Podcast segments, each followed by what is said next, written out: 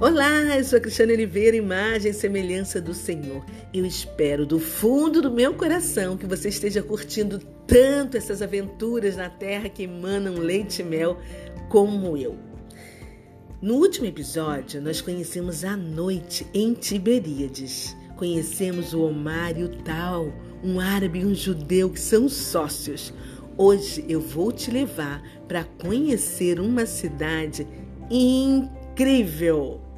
Mais uma vez, Jesus disponibiliza anjos para me guiar. Você está pronto? Pronta? Então, simbora!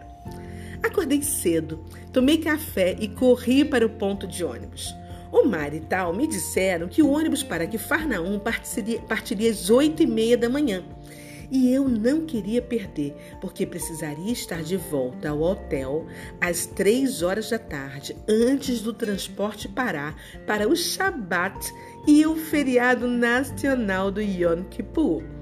No ponto já estavam cinco pessoas. Após os meus primeiros 15 minutos de espera, não passou nenhum ônibus. Perguntei então ao senhor e ele me explicou que hoje o dia já amanheceu com a disponibilidade de ônibus reduzida em um terço. Aí chegou uma senhora francesa de cabelos grisalhos tentando se comunicar com algumas pessoas em francês, sem sucesso. Eu perguntei se poderia ajudá-la e ela me perguntou se o ônibus para Farnaum já havia passado. Eu disse que não e que também estava esperando. O número de pessoas foi aumentando, aumentando e nada de ônibus. Os táxis paravam e perguntavam para onde queríamos ir. Eles foram dando preços de 60 shekel até chegar a 30 shekel para não. Perguntei à francesa se ela queria dividir comigo e ela aceitou. Entramos, mas o táxi não partiu. Ele queria fazer fretamento e continuou negociando com outras pessoas. Então entrou Sam. Ele é um homem bonito, jovem, de origem árabe, cristão ortodoxo, nascido em Nazaré. Ele trabalha em Magdala, que é a próxima cidadezinha, trabalha como guarda-vidas. Magdala foi a cidade em que nasceu Maria Madalena seguidora de Jesus e primeira mulher a vê-lo depois de ressuscitado.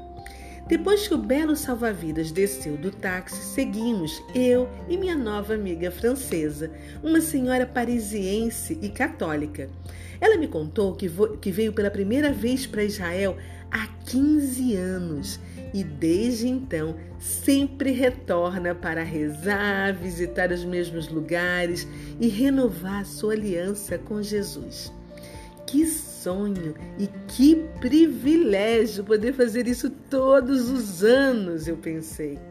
Silenciosamente agradeci a Deus, porque sabia que, ele, que ela era uma anja que Ele estava colocando no meu caminho para me guiar naquele dia. Estávamos conversando quando o motorista parou perto do Monte das Bem-aventuranças, que é uma montanha ao noroeste do Mar da Galileia. Pediu os 30 shekel e nos mandou descer no meio da estrada. Minha nova amiga francesa, que entende pouco inglês e fala menos ainda, não estava entendendo a situação e eu tive que traduzir para ela. Então ela ficou muito irritada e furiosa com o motorista e começou a gritar com ele em francês, dizendo que ele era um ladrão, um mau caráter e daí para baixo. Pedi para ela sair do carro, pagar a parte dela e se acalmar, porque nós iríamos andando e seguindo os passos de Jesus. Ela me ouviu atentamente, se recompôs e disse: Você está certíssima, Cherie. Nada vai me tirar do sério. Eu vim para agradecer ao bom Deus por todas as graças em minha vida neste ano e pedir para renová-las em dose dupla para o próximo ano. Então, começamos a andar em silêncio pela estrada. Ela na frente e eu atrás, agradecendo a Deus por tê-la colocado no meu caminho. Imagine se eu estou sozinha. Eu não saberia nem para que lado da estrada deveria seguir. Nunca estive lá. Só conheço Cafarnaum de nome na Bíblia. Não passava nenhum carro. Subíamos e descíamos ladeiras acompanhando a estrada de asfalto. Andamos por uns 15 minutos sem parar e eu ouvi um ônibus se aproximando.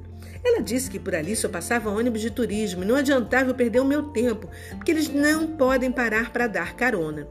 Fiz sinal e ele parou. Ônibus com turistas alemães. Me senti em casa. Danke sehr, oh God! Eles estavam indo para o Monte das Bem-aventuranças. Subimos agradecidas e chegamos em paz. Assim que o ônibus parou, minha mais nova velha amiga, francesa, desceu e desapareceu. Eu fiquei conversando com alguns alemães e nos perdemos uma da outra. Comecei a andar pelos jardins lindos, bem cuidados, e comecei a sentir uma paz tão grande que sentei numa pedra e fiquei observando as montanhas abaixo e ouvindo os pássaros cantar. Eu não ouvi nenhuma voz humana por muito tempo. Depois entrei na igreja e orei agradecendo a Deus por aquele momento ímpar na minha vida. Não sei quanto tempo fiquei ali, parada olhando. Saí da igreja e comecei a passear para conhecer cada cantinho do topo daquela colina abençoada. Finalmente ouvi vozes de brasileiros e desci para me encontrar com eles. Eles estavam sentados em pedras, debaixo de uma figueira, e o pastor estava lendo Mateus, capítulo 5, do versículo 7 ao versículo 27 do capítulo 7, o sermão da montanha que Jesus pregou para uma multidão que o seguia há mais de dois mil anos, ensinando sobre os mais diversos assuntos.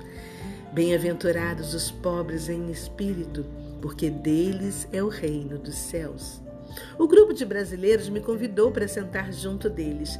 Quando acabou a oração, eles pediram para alguém louvar a Deus e eu comecei a cantar. Te agradeço, meu Senhor, por tudo que tens feito, por tudo que vais fazer. E eles me acompanharam cantando comigo. Eles são da Assembleia de Londres, são brasileiros que moram na terra da rainha da Inglaterra e vieram pela primeira vez para conhecer Israel com um guia brasileiro que é pastor e mora no Egito. Eu agradeci o convite para acompanhá-los, mas resolvi continuar por ali até encontrar minha amiga parisiense. Eu tinha certeza que a encontraria, pois ainda iríamos juntas a Cafarnaum. Se Deus começou, ele iria terminar. Então, perdi a carona dos brasileiros, mas continuei firme e sozinha, esperando o melhor de Deus para mim, porque Ele é fiel para cumprir. Bom, Vamos ficando por aqui e depois eu vou contar o que aconteceu. Me aguardem. Até a próxima. Bye!